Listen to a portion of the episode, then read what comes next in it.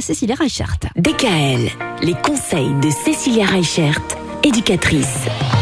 On continue à préparer l'arrivée de bébé avec vous, Cécilia, et on va s'intéresser aujourd'hui à la poussette. Alors évidemment, quand on a un enfant, surtout un bébé, la poussette, c'est indispensable. Ah bah oui, la poussette, euh, le porte-bébé, euh, tout ça, ça fait partie des choses auxquelles ben, on va être confronté parce qu'effectivement, on, on continue à vivre, on continue à se déplacer avec un enfant. Et le choix de la poussette peut être un vrai casse-tête. Alors déjà, première chose, une poussette qui soit facile à plier, pratique à transporter. Parce que effectivement, vous pouvez avoir de très beaux modèles de poussettes, mais qui ne sont pas pratiques du tout.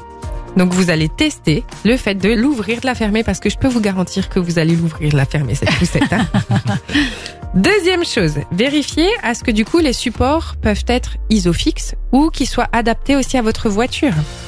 Une chose à laquelle on ne pense pas, pliez la poussette, mettez-la dans le coffre de votre voiture, regardez si ça rentre. Ouais. Parce que du coup, c'est plus facile de changer de poussette que de changer de voiture. Tu m'étonnes. Troisième chose, on va plutôt choisir une poussette qui va être évolutive. Donc du coup, une poussette évolutive, ça veut dire qu'elle peut avoir le bébé tout petit jusqu'à ses 4 ans ou 5 ans par exemple. Donc on va avoir par exemple une coque qui peut se mettre dessus et qui du coup va servir à transporter l'enfant dans la voiture. On peut avoir une nacelle aussi qui permet d'avoir en fait la nacelle c'est comme un berceau que du coup on va pouvoir aussi transporter partout. Et puis on va surtout aussi penser à ce qu'on appelle le skateboard pour les frères et sœurs.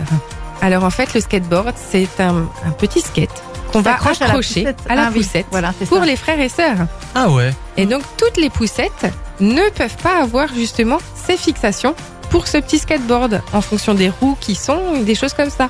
Donc si vous avez deux enfants et que le premier est déjà dans un âge où il est capable bah, du coup de marcher, de faire des promenades et tout ça, le fait d'avoir ce petit skateboard, ça lui permet à un moment donné d'avoir aussi un temps où il peut se poser et euh, continuer à faire la balade avec vous tout en ayant moins d'efforts. Mhm. Donc voilà, c'est ces petites choses auxquelles on ne pense pas Ah du oui. tout quand on choisit une poussette, mais qui peuvent nous changer la vie. Ouais, vous ne nous mentiez pas quand vous nous disiez que c'était un petit casse-tête quand même, le choix de la poussette.